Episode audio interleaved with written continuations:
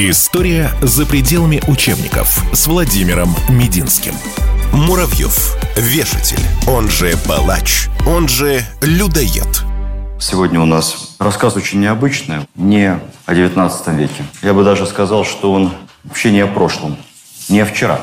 Он в какой-то степени о сегодня и о завтра. Почему? Давайте постараемся понять по ходу беседы. Потому что пока я к этой встрече готовился, собирал материалы, читал, смотрел какие-то передачи, я все больше и больше убеждался в том, что история нас, конечно, ничему не учит, сурово наказывает за невыученные уроки, но надо же делать какие-то выводы, надо хотя бы пытаться чему-то научиться, чтобы не наступать по 10 раз на одни и те же грабли.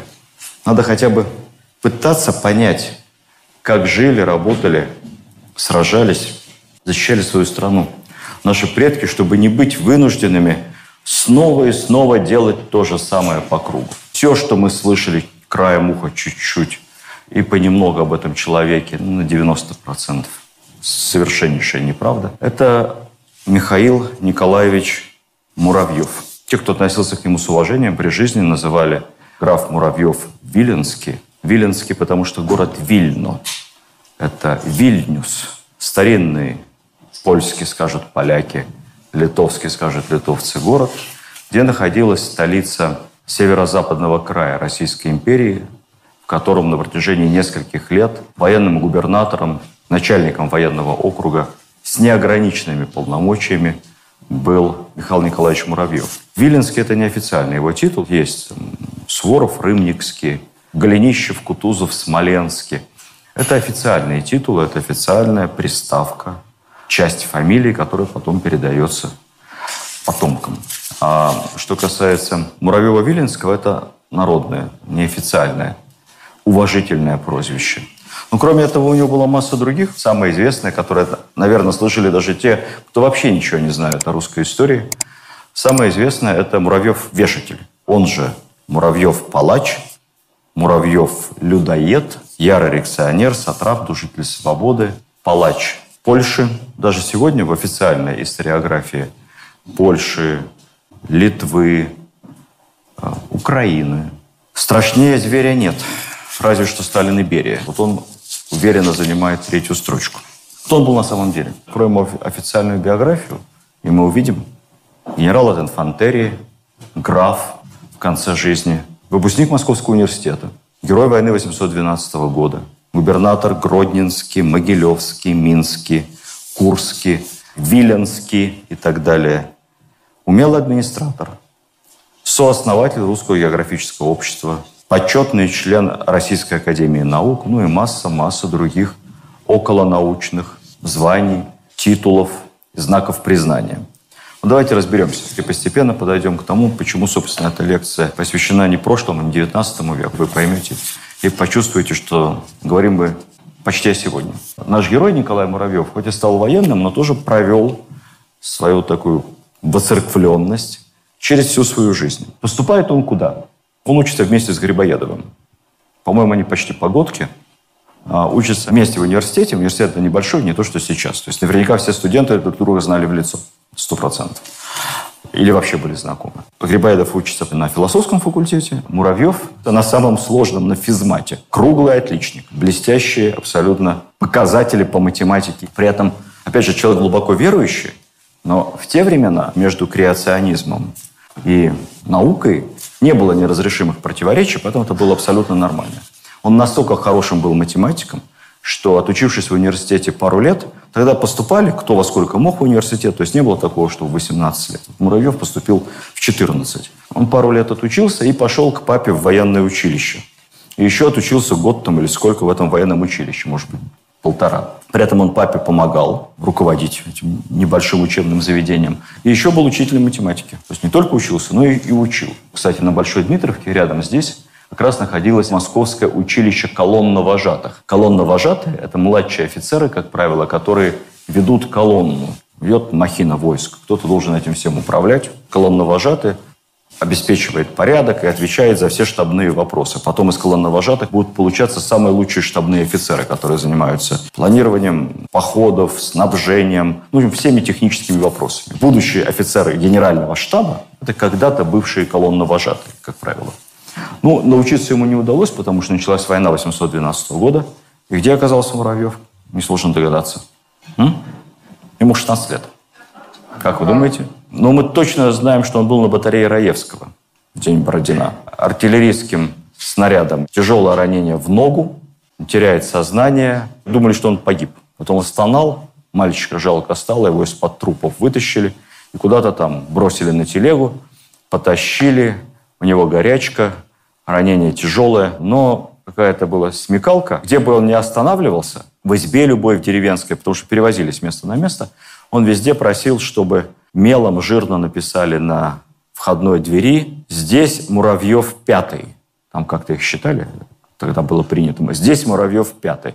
И вот по этой надписи, вы не поверите, но старший брат, который везде бегал, искал, куда тяжело раненого младшего, спустя несколько дней его нашел. Началось уже нагноение, врачи э, совершили необычную операцию, могли бы ампутировать ногу, но они ему просто вырезали кусок ноги вместе с мясом до костей. Чудом это все зажило, но до конца жизни Муравьев ходил с тросточкой и сильно хромал. Он потом будет участвовать в заграничном походе, служить на Кавказе, но в конце концов подполковником молодым уйдет в отставку, до этого успев побывать участником всех декабристских обществ. Ну, поскольку старший брат Александр Муравьев основатель Союза спасения, естественно, все Муравьевы где-то рядом. И вот Муравьев, член Союза спасения, там он поругался с Пестелем, потому что считал, что у Пестеля очень жесткий устав, это какая-то диктатура, нельзя так с товарищами. Вышел из Союза спасения, хотел вообще сделать общество более реформистским. И стал одним из основателей нового Союза благоденствия, совсем уж почти официального. И все эти общества были властям известны. Муравьев пишет устав, и там какая-то коллизия между радикалами, которые хотят поставить целью захват власти и свержение абсолютной монархии – и реформаторами, которые, как Муравьев, говорят о том, что надо заниматься добрыми делами, постепенно друг другу помогать, продвигать друг друга по службе. Они же все карьеристы, эти молодые офицеры, поэтому они рассматривали эти общества как масонскую ложу своего рода. Друг другу помогать. Ты меня поддержишь, я тебя. Вместе что-то сделаем хорошее. Когда почувствовал Михаил Муравьев, что дело пахнет керосином, вот как какие-то заговорщики, он так постепенно очень корректно декабристской деятельности отошел. Его все равно арестовали сразу после 14 декабря. Дальше Гаупвахта, Петропавловская крепость, потом госпиталь, потому что у него вскрылась эта старая рана, стала кровоточить. Ну, рассмотрели дело, участия не принимал. Он повел себя довольно достойно, не стал списками называть всех соучастников, назвал только несколько фамилий тех, кто уже были последствия. Нового никого не выдал. Во всем искренне раскаялся, сказал, что никогда не поддерживал плана свержения власти, и его полностью оправдали. Взяли обратно на службу. Тут он написал еще рапорт Николаю Первому, как надо реформировать Россию, предложения рационализаторские. Николай I назначил его вице-губернатором в район современной Беларуси. И вот началась его профессиональная длительная служба. В конце концов, Муравьев оказывается в Польше. Как раз момент восстание 1730-31 года, польское восстание. Начинается восстание. Муравьев, Могилевский гражданский губернатор, молодой еще довольно, 30 с небольшим лет. У него логика какая? Он наобщался в Могилеве с поляками, там дворянство, поляки, шляхта, население русские. И приходит к следующему выводу. Нас не уважают. Просто русские власти, плевать на них поляки хотели. Почему они нас не уважают? Не уважают, потому что не боятся. Не боятся. Как заставить, чтобы уважали? Пусть боятся. Боятся, значит, уважают. Поэтому надо нагнать на них страху. Если они будут бояться, они не примкнут к восстанию и будут сидеть тихо. Вся эта местная элита у него в Могилевской губернии. Поэтому он там массу хитрости. Он собирал дворянство, шлихетство польское. Он там выступал с речами, грозил им страшными карами. У него были такие хитрости, описывает один из современников, как, например, он, будучи губернатором, ему доставляли арестованных мятежников или подозреваемых в симпатиях к мятежу, как он проводил допросы. Я сейчас прочитаю. Это писал жандарм, который при генерал-губернаторе был. Муравьев всегда возил с собой какого-то инвалидного солдата. Ну, инвалидного имеется в виду ветерана. Этот солдат имел способность удивительно подделываться под голоса и крики разных мужчин и женщин. Вот этот инвалид в соседней комнате бьет розгами по кожаной подушке и истошно кричит разными голосами. А в соседней комнате идет допрос. Муравьев очень веселился, потому что боялись, что там творится вообще ужас. Все раскалывались. Муравьев очень веселился своей шутки и просил не выдавать его, ни, никому не рассказывать. Считается, что именно тогда родился самый известный мем про Муравьева. Якобы один из польских дворян узнав о приезде Муравьева в город, задал вопрос местному губернскому чиновнику. Простите, а это который Муравьев? Это наш новый губернатор? А не родня ли он случайно моему знакомцу Сергею Муравьеву апостолу, э, которого повесили, подколол его так. Муравьев об этом узнал и попросил передать. Скажите этому ляху, что я не из тех Муравьевых, которых вешают. Я из тех Муравьевых, которые вешают. Вот так он стал муравьевым вешателем. Скажу честно, этот анекдот про Муравьева есть везде, и нет никаких точно ему доказательств. То есть, может быть, и придумали. История за пределами учебников с Владимиром Мединским. Муравьев. Вешатель. Он же палач. Он же людоед. Восстание 830 года – это было не совсем восстание в современном смысле этого слова. Это была настоящая война. Поскольку у поляков была своя армия, Воевали между собой две регулярные армии, русская и польская. Брали пленных, обменивались пленными. Наши победили довольно быстро. И все утихло. Это была такая полноценная война с организованными сепаратистами. Ну, а Муравьев после этого пошел служить по разным должностям, и кем он только не служил. Был губернатором в разных регионах. Причем его назначали в трудные регионы, которые были, как бы сейчас сказали, бюджетный дефицит. Малая собираемость налогов, дыра в бюджете – задолженности перед столичным Минфином. И вот Муравьев всячески средства вышибал всеми доступными методами. Основной метод у него был какой? Поймать должников, которые не платят налоги. Кто плательщики были основные налогов? Дворянство. Дворянство платило налоги за своих крестьян. Собирало с крестьян и платило. Поймать должников и как-то с ними разобраться. Как-то в Курске, где он был губернатором, какая-то помещица попросила отсрочить взыскание, поскольку у нее совсем нет средств.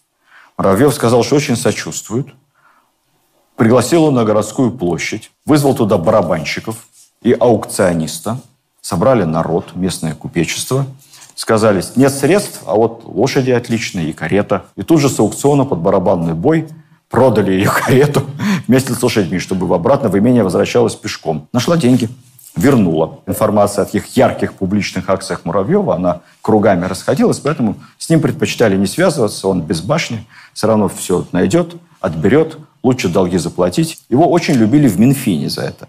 И назначили руководителем налоговой службы в итоге. Он стал директором департамента подати и сборов. Абсолютно аналог главы ФНС современного. Потом ему довешивали новых должностей разных. Поскольку у него математическое образование, такой математический ум, помните с вами, что хороший математик, физмат закончил. Поэтому его назначили директором межевого ведомства. Сейчас это непонятно, тогда это была очень важная работа. Страна огромная и немеренная, то есть ее не измерял никто. Представляете, сколько конфликтов? Где граница между поместьями? Где граница города? Кто за эту землю платит? Это чей участок? И вот межевое ведомство, это были топографы по всей стране. Они должны были всю страну посчитать, расчертить, на карты перенести. Вот такое у Муравьева было глобальное задание. Возглавляя межевое ведомство, он там институт создал специально инженеров, топографов, и был вице-президентом, одним из основателей Русского географического общества. Тоже по межевой части. Мерил страну. Ну и в конце концов взлет его карьеры формальный. Это назначение министром государственных имуществ уже при новом царе, молодом Александре II. Это министерство управляло всеми госкрестьянами и госземлями. Представьте себе, это как современное Росимущество, только гораздо больше. Муравьев хорошо управлял. Крестьяне богатели. Тогда появились первые будущие капиталисты из крестьян. Он вообще поддерживал частную инициативу, создание хуторских хозяйств. Но самое интересное, то, что когда началась подготовка реформы освобождения крестьян, будущим императором-освободителем Александром II были созданы разные специальные комитеты. Муравьев, как ведущий профильный министр госимуществ, активно в этом участвовал. Тем более он был декабристом в молодости чуть-чуть. И как вы думаете, какую он занимал позицию? Он был против правительственного плана христианской реформы. Причем жестко и последовательно. Он считал, что это все игра на публику. Тот план, который предлагали либеральные реформаторы, в первую очередь Константин, брат государя-императора Александра. Это игра на публику, это для Европы, чтобы потом в газетах написали, какой у нас прекрасный царь и как страна стала Европой в пять минут. Так не пойдет. Суть в чем была реформа? Ну так, совсем упрощу. Вот у вас квартира, дача. Представьте себе, да? А теперь представьте, что это не ваш, а прапрапрадедушки. Квартира, дача, дом загородный, магазин, кафе, завод, собственность от прадедов. Более того, не украдено, не приватизировано, а получено за службу. Как правило, за службу, потому что кто-то из ваших прадедов погиб на войне, кто-то без руки, кто-то без ноги. Вон портреты их все висят.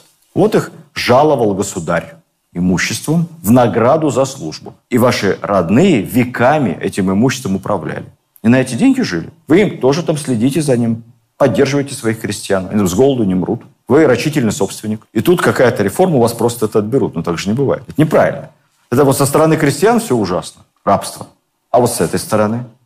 А потом вся элита империи, военная вся почти, она так либо иначе зависит от этого имущества. Или к нему стремится. Если у него нет поместья, он хочет его иметь. Просто так взять и освободить. Ну, так не бывает. Помните, я вам рассказывал про декабриста Якушкина, который после войны к папе в поместье приехал и решил освободить всех христиан. Он, кстати, родственник Муравьева через жен. Жена Муравьева и жена Якушкина – это родные сестры. Он собрал всех на крыльце, сказал, мужики, все, свобода, равенство, братство, все свободны.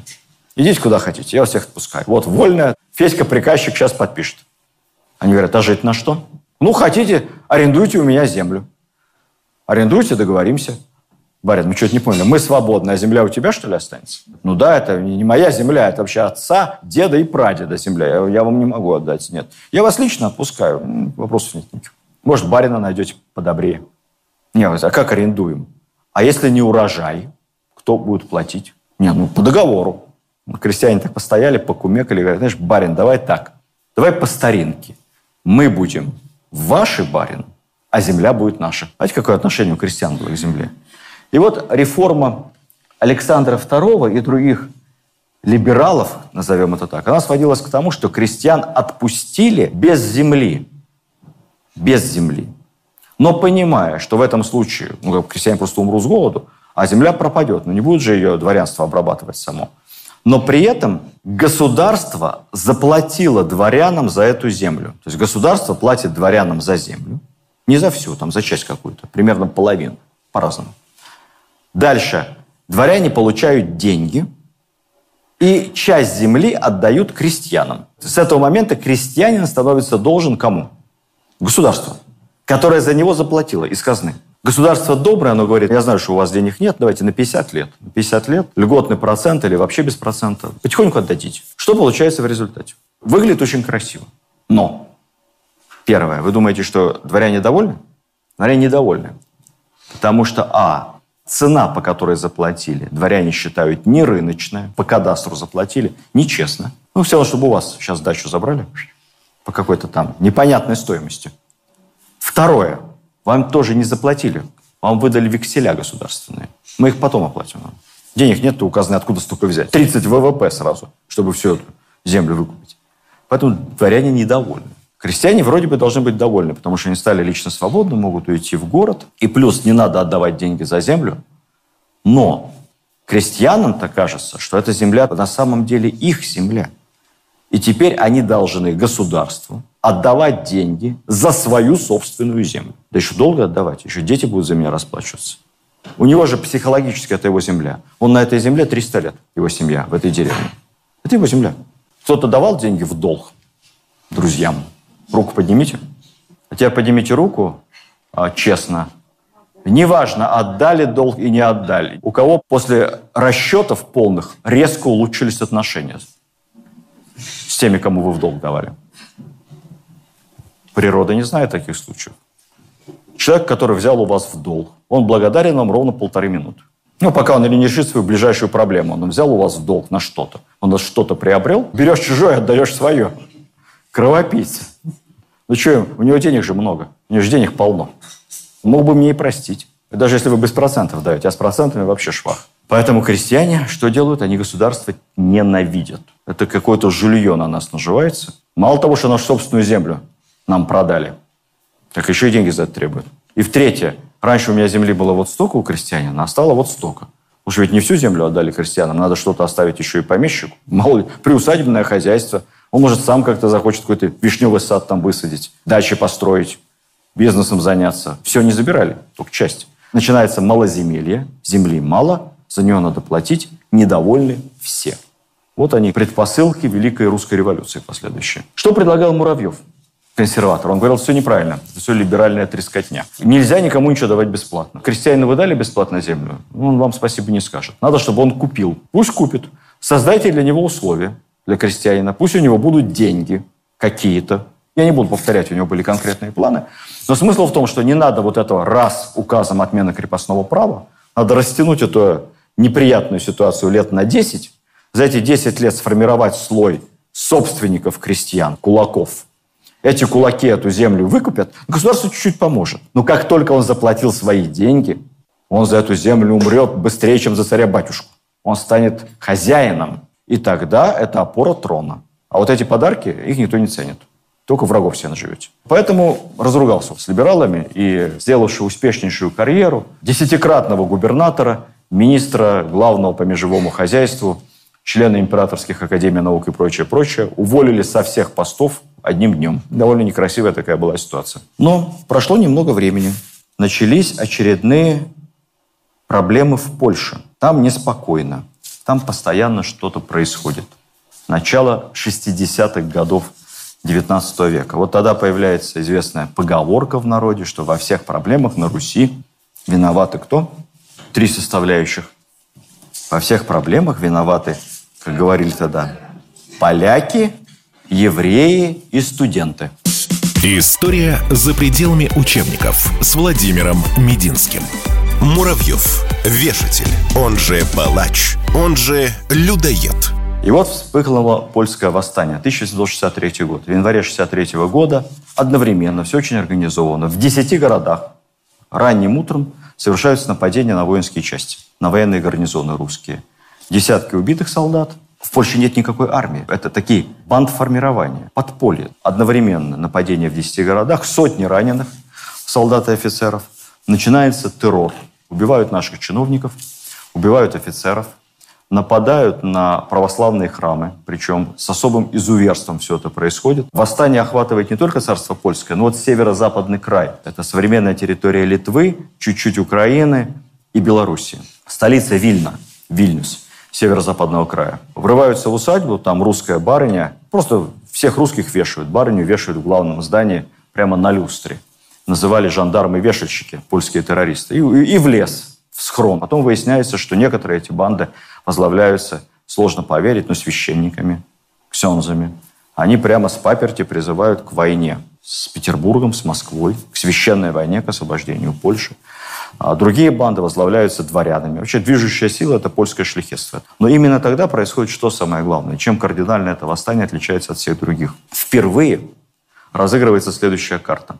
Дворянство, шляхетство и духовенство, ксензы, объясняют крестьянам, которых мы сегодня называем белорусами, украинцами, литовцами, главным образом белорусами и малороссами, что они настоящие русские. Вы русские. Мы с вами три славянских братских народа. Украинец малорос, белорос и поляк. А то москали. Это вообще не русские. Это какая-то чуть, татарва. Там русских нет. Вот все, что до Днепра, это русские. Ну, со Смоленском так чуть-чуть. А дальше это татарские земли. Была история реальная. Мы посылали воинские команды, которые ловили по лесам эти банды. Ну, прям как бандеровцев буквально, там в схронах где-то. Посылаем, она там вступает в бой, Естественно, эта рота солдат эту банду рассеяла, часть убежала, солдаты празднуют победу, пришли в какой-то дом к местному сельскому батюшке в деревне, самый большой. Тот от души поблагодарил офицеров, поднял с ними чарочку, солдат накормил, солдаты довольные ушли, но все-таки православный батюшка свой на месте. Ночью остатки этой банды пришли, на ремни нарезали этого батюшку, храм сожгли. Ну, что делать, сделали с его семьей с матушкой, история умалчивает. Дикое зверство невиданное. Раньше такого не было. Прошлое восстание – это борьба военных между собой. А это просто какой-то лесной террор. При этом власть контролирует города. Вроде бы все в порядке, как на Кавказе. Везде в городах стоят гарнизоны, и все в порядке. Но как только в деревню заходишь, там власти уже нету. Потому что ночью придут и объяснят тебе из леса, кто здесь хозяин. А то и днем. Потому что все знают, что местный польский граф руководит бандой штыков в 200 и финансирует ее и получают деньги от подпольного правительства, были еще подпольные правительства, подземные называли. Его никто не трогает, потому что он граф, он же такой же, как петербургский граф. И народ метался, не мог понять, а кто наша власть? Вот этот губернатор, который в Вильно сидит военный, он меня не защищает. Лучше с этим быть как-то потише. А те ведут активную пропаганду. Если все вместе мы сбросим москалей, то что произойдет? Вы же обижены в результате крестьянской реформы. Мы вам земли дадим. Потом. Дадим вам потом земли, и будете богатыми, счастливыми. ВВП будет у вас как во Франции. Все нормально будет. Сразу разбогатеете. Надо только москалей сбросить. И вот здесь вспоминают о большом польском опыте той поры еще 830 года. Муравьева. Царь его возвращает с пенсии, с неограниченными полномочиями генерал-губернатором северо-западного края в столице города Вильна. Это шесть губерний. Вся современная Белоруссия, Литва, чуть-чуть Украины. Вы помните, что во время того восстания был патриотический подъем, известное стихотворение Пушкина «Клеветникам России», как раз относящееся к той поре. Есть стихотворение Тютчева по поводу второго, следующего польского восстания. Вот что он писал в августе 1863 года. «Ужасный сон отяготел над нами, ужасный безобразный сон.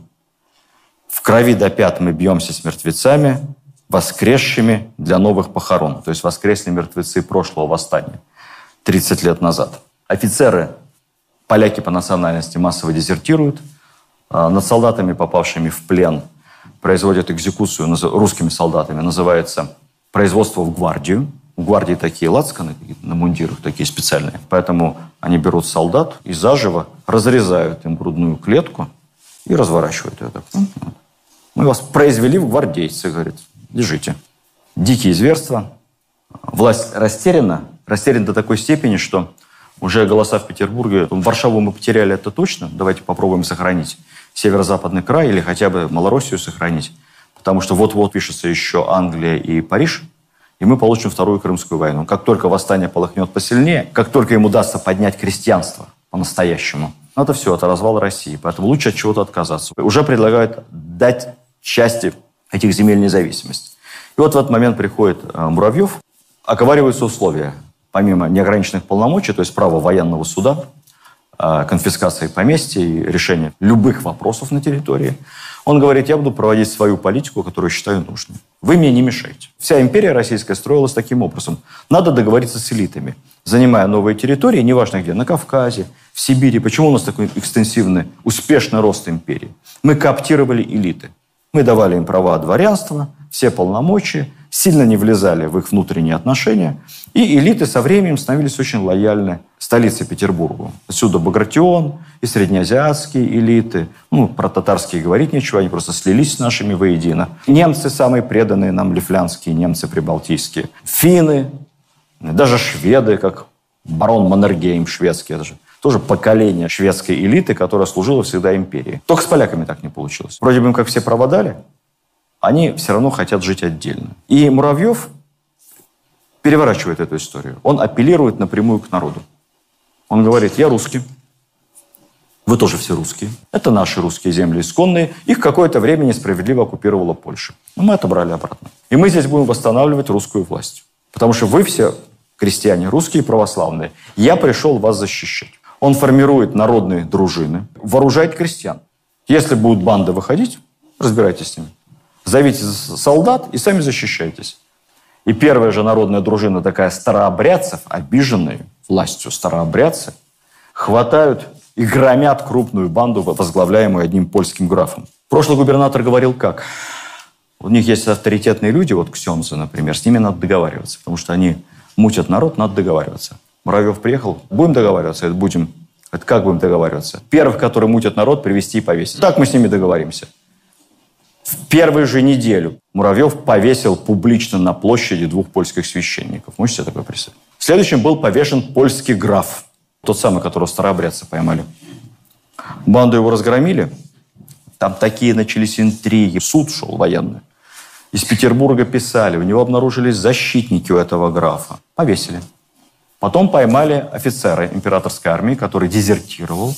Фамилия его известная Сираковский. Свободный поляк, он за свободу боролся. Министр МВД прислал письмо, что ни в коем случае нельзя применять к смертную казнь. Он офицер, отправить его в Петербург, разобраться. Королева Виктория прислала письмо с просьбой помиловать Сираковского. Сираковский вел себя нагло, смеялся в открытую. На суде отпустите меня, еще и денег дадите, говорит. Вся Европа за меня, цивилизованная. Было бы ООН, то проголосовали бы. Вот. Только когда он дошел до плахи, понял, что что-то не так, у него началась истерика у этого Сираковского. Пытался вырваться, плевался, исходил пеной. Муравьев мастер пиара, конечно. Казни проводил публично. Оркестр, барабанный бой, зрители. Суд открытый. Нагонял страху. Помните, да? Боятся, значит, уважают. Сираковского, значит, расстрел, дворянин, офицер, повешение публичное. Ну, знаете, что происходит с трупом после повешения? Не очень это эстетично. Конверт, якобы по легенде, передали Муравьеву прямо перед казнью из Петербурга, нарочным, лично в руки. Императорская канцелярия. Он сказал, вешайте, вешайте, вешайте. Повесили. Ну, я пойду прочитаю, что пишут, что там помилование. Из Петербурга пришло. Не успели. Помимо этих показательных казней, он запугивал, он бил шляхту рублем, то есть участие в мятеже доказывалось, имение конфисковывалось, иногда сжигалось. Несколько раз были сожжены имения, когда доказывалось, что не просто хозяин имения участник мятежа, но он еще и виновен в смерти собственных крестьян, которые отказывались участвовать в мятежных войсках. А теперь представьте для остальных крестьян, как приятно. Не просто этого мятежника барина в кандалах в Сибирь, еще и дом его сжигался публично, а вся земля раздавалась крестьянам. Поэтому в общей сложности было 17 тысяч поляков высланы в Сибирь. Участников, сочувствующих и так далее. Очень методично. Он совершенно не русский администратор. План, план-график, система. Как работает военный суд, доказательная база, следствие. Опять же, вооруженное самоуправление крестьянское. Обложил налогом всю шляхту. Вся шляхта платила специальный налог на подавление восстания. Представляете? Дополнительно.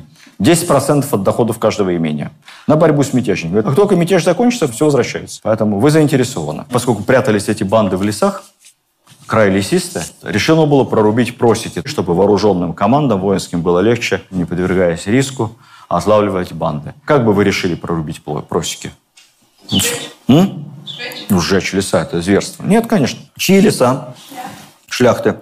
Значит, крестьяне приглашаются этой шляхты и говорится, вот просека – 20 метров. Рубите, и вот до туда. Весь лес ваш, забирайте себе. Многие построили себе новые дома, богатые избы. Крестьяне с таким энтузиазмом взялись за вырубку барского леса. Это были идеальные просеки, ни копейки бюджетных затрат.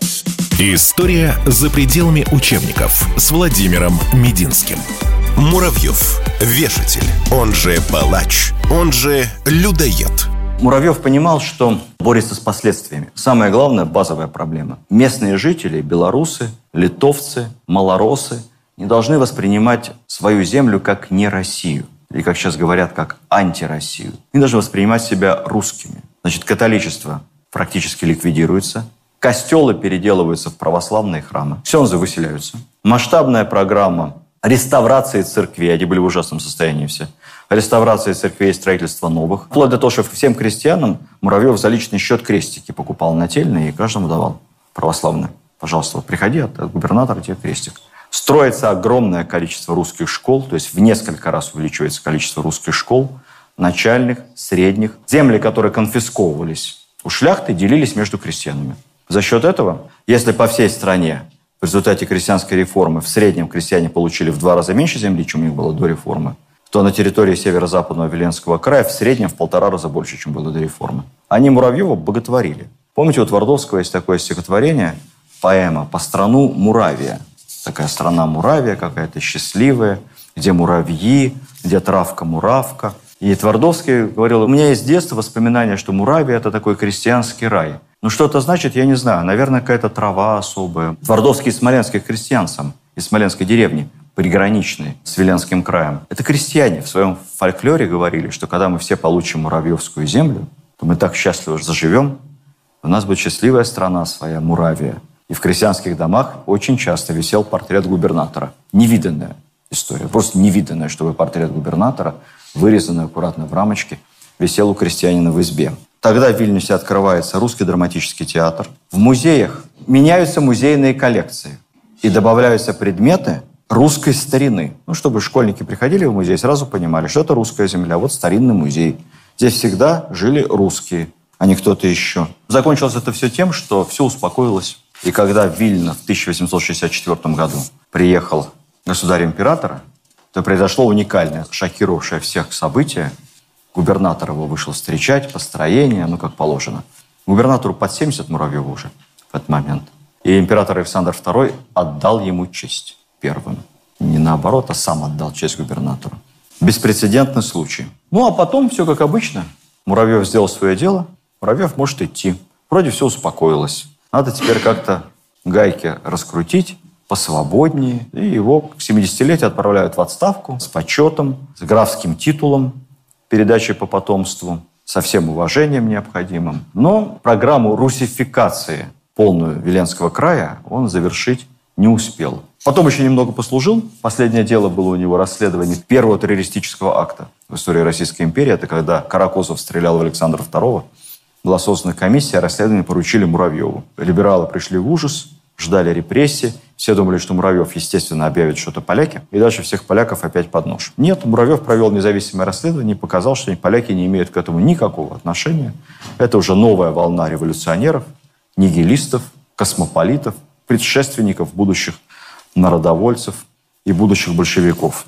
Последнее, что удалось сделать Муравьеву, постройка в его родовом имении храма в память сослуживцев, солдат, погибших во время усмирения восстания польского мятежа 1800 1963 года. Утром они храм осветили, а вечером во сне Муравьев умер. Ему было 70 лет. Муравьев-вешатель, если оторваться от анекдота мема, Муравьев-вешатель – это любимое выражение Герцена с его тяжелой руки. Оно и вошло в историю. Герцен отозвался так. «Деревенской глуши, темной ночью». Во сне умер. Без свидетелей, без попов, без раскаяния, без слез и помощи – задохнулся отвалившийся от груди России вампир. Другого ждать от Герцена нельзя. Он же надеялся на революцию, лондонский сиделец, понимаете, он надеялся, что страна развалится, ведь речь шла на самом деле о том, что поднимутся крестьяне не только Белоруссии, Малороссии, Литвы. Там был заговор на Поволжье, известное Казанское дело, так называемое, хотели и там крестьян поднять, что в принципе страна посыпется после Крымской войны. Несколько лет все прошло, но ничего не получилось. Ничего не получилось в том числе из-за таких людей, как Михаил Муравьев. У него было четверо детей, все выросли достойными людьми. Он был известным трудоголиком, просыпался каждый день в 7.30, ложился спать в одно и то же время в 2 часа ночи. Заставляли врачи, надо хотя бы чуть-чуть спать. Все подчиненные во всех воспоминаниях вспоминали Муравьева как исключительно эффективного управленца, умного, вдумчивого, дающего четкие понятные распоряжения. В истории он остается и по сей день как жестокий политик, вешатель, одиозная фигура. Как вы думаете, сколько за э, два года борьбы с польским мятежом было повешено или расстреляно распоряжениями Муравьева э, мятежников и преступников? 12 тысяч. Сколько? 8-12 тысяч. Еще какие версии? 128 человек. 128 человек за два года, включая уголовных преступников. Там были, например, расстрелянные за изнасилование. Русские. Русские крестьяне какие-то. По пьяни кого-то изнасиловали. С отягощением жертва скончалась. Расстреляли троих распоряжением военного губернатора. Всего 128 человек, включая уголовных преступников. Помимо прямых боевых потерь, которые были, естественно, с обеих сторон, я не считаю боевые потери по ходу настоящих военных столкновений, честных, как я называю, военных столкновений между мятежными отрядами и армией, помимо боевых потерь, только на территории Муравьевского губернаторства зафиксировано тысяча убитых террористами поляками. Это вот как повешенная графиня, убитые священники, члены их семей, тысячи человек. Поэтому масштабы зверств, как вы понимаете, ну, почти один к десяти против того, что творили тогда мятежники. Но самое главное, заслуга Муравьева не в этом. Не в том, что он был там эффективным министром, хорошо управлял, хорошим губернатором был, размежевал всю Россию, сделал правильные карты, прекрасно налаживал дело в любом ведомстве, в любом министерстве, в любом уделе, которое ему поручалось. Главная заслуга Муравьева заключается вот в чем. Дело в том, что до Муравьева предполагалось, что Белоруссия, Литва и существенная часть Украины – это Польша, занятая Россией. Муравьев перевернул эту конструкцию и вернул эту землю. Вот белорусское государство современное и Белоруссия как отдельный народ, прямая заслуга Муравьева, они тогда поверили в то, что они русские, сохранили православие, сохранили свой язык и не стали поляками. Муравьев показал, что процесс дерусификации, который происходит сейчас повсюду на территориях бывшего Советского Союза, этот процесс обратим. Его можно остановить. Если апеллировать не к элитам продажным, Муравьев не апеллировал к польским графам, местной шляхте. Он апеллировал к людям напрямую, которые говорили с ним на одном языке и были с ними одной веры. Он им давал оружие. Представьте себе, сколько у него было противников в Петербурге. Что ты творишь? Ты вооружаешь крестьян. Да они сейчас собственного графа не на рогатину, на штыки поднимут. А завтра новая Пугачевщина. Они вооружены. А Муравьев говорил, нет, эти крестьяне русские, они будут за государя-императора. Они сражаются с нашими врагами. И я буду их поддерживать и отмечать еще за это. Он апеллировал напрямую к народу. Своих абонентов в Петербурге, знаете, как он называл? Не поверите. Либералы-космополиты. Эти, говорит, либералы-космополиты в Петербурге не понимают. Местное крестьянство русское за нас. Надо работать с ними. Петр Столыпин – прямой последователь Муравьева. Мы знаем, что он был саратовским губернатором. До этого был еще гродненским генерал-губернатором в Гродно, Белоруссии. Там же, где губернатором был, кстати, Муравьев. Прекрасно знал его методы, очень высоко Муравьеве отзывался. В общем, когда мы думаем о том, кому бы еще поставить из забытых несправедливо или незабытых совсем деятелей памятник, чьим именем назвать улицу, у нас все время какие-то экстремальные идеи. Давайте поставим памятник Дзержинскому на Лубянке. Я не буду говорить сейчас о фигуре Дзержинского, противоречивая фигура. А давайте вот улицей Берии назовем. Эффективный менеджер, атомную промышленность создавал.